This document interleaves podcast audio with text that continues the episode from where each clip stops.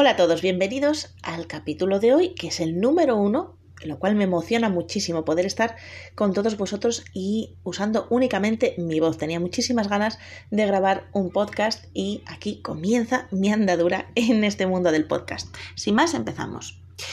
Hoy el tema es cómo amplificar, cómo ampliar, perdón, tu vocabulario. Muchas veces mis alumnos me, sacan este tema a colación que no pueden hablar de una forma más culta, que no pueden encontrar las palabras para expresarse porque no las conocen. ¿De dónde sacar nuevas palabras?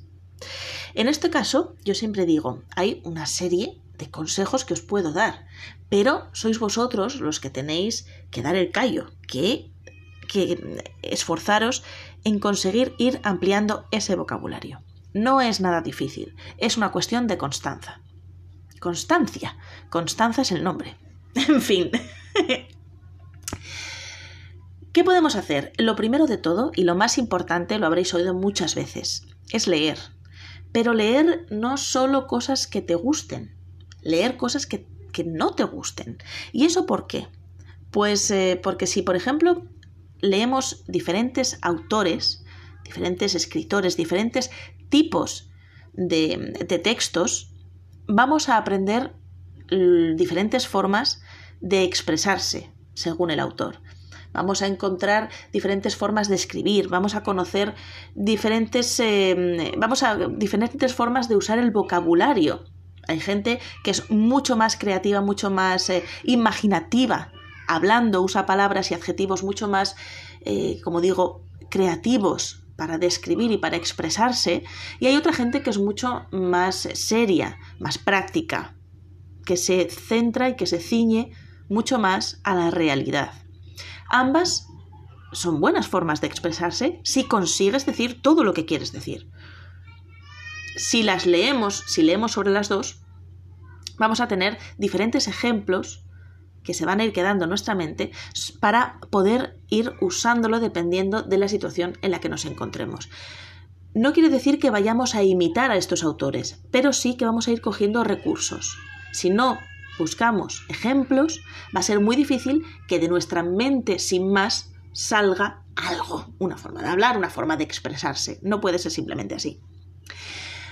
Entonces hablamos de leer todo lo que caiga en nuestra mano leer libros, leer mm, artículos, leer críticas, leer mm, mm, redes sociales, leer todo, porque así vamos a generar criterio también.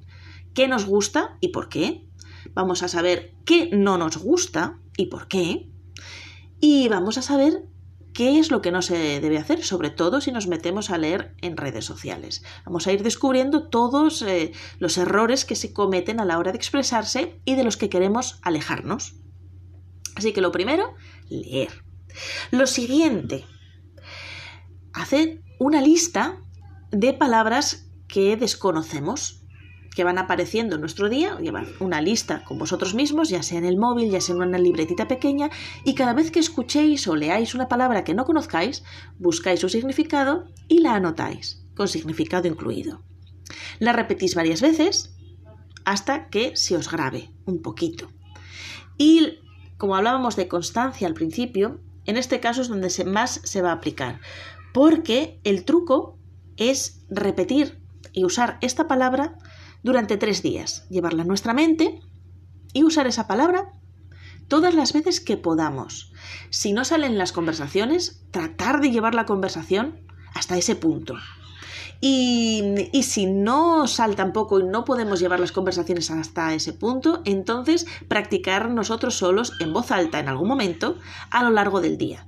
Pero hacer que esa palabra esté en nuestra boca, y que nuestra mente la haya filtrado y la haya utilizado, le haya dado uso.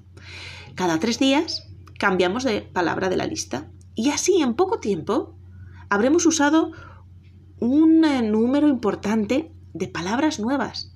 Habremos ampliado el vocabulario. Último punto y consejo es obligarse a uno mismo a eliminar el no sé. No respondas con un no sé. No respondas y cuando hablo de no sé, hablo de cualquier respuesta vaga. vacía. El no sé, el sí, bueno, no, el vale, el tal y cual, estoy aquello. Palabras que no dicen nada. Empieza a analizar cuántas palabras dices que en realidad no añaden nada a lo que estás diciendo. Pero sobre todo podemos empezar por el no sé, que es la más clarificadora. En vez de decir no sé, busca en tu mente y da una respuesta. Si no sabes acerca de lo que se está diciendo, busca otra forma de decir no sé. Por ejemplo, mm, Sofía, mm, ¿qué sabes acerca de el, no sé, el tinte para gallinas que se está vendiendo en Estados Unidos? Pues no había oído en mi vida hablar acerca de, ello. Supongo que será una cuestión bastante popular si, si hay alguien que lo está fabricando y se está vendiendo. Para empezar, me parece impresionante. Y mm, secundariamente me parece una chorrada. Bien, he dicho un montón de cosas, he dado mi opinión, pero si os fijáis, lo que había en un principio era un no sé, pero en vez de decir no sé, que limita la conversación y lo deja todo ya, no hay lugar a que continúe el diálogo, lo que hago es obligarme a buscar en mi mente y buscar palabras que además conformen una continuidad en, la conversación. Se hace mucho más ameno el estar hablando conmigo. Si soy una persona que siempre da respuestas cortantes, eh, cortas que limitan la conversación, llegará un momento en que la gente se canse de venir y tratar de sacarnos temas y conversar un poco con nosotros. Si deseamos tener conversaciones amplias, agradables y enriquecedoras con las personas, necesitaremos practicar con nuestro nuevo vocabulario y tratar de eliminar respuestas vacías para llenarlas con nuestra personalidad.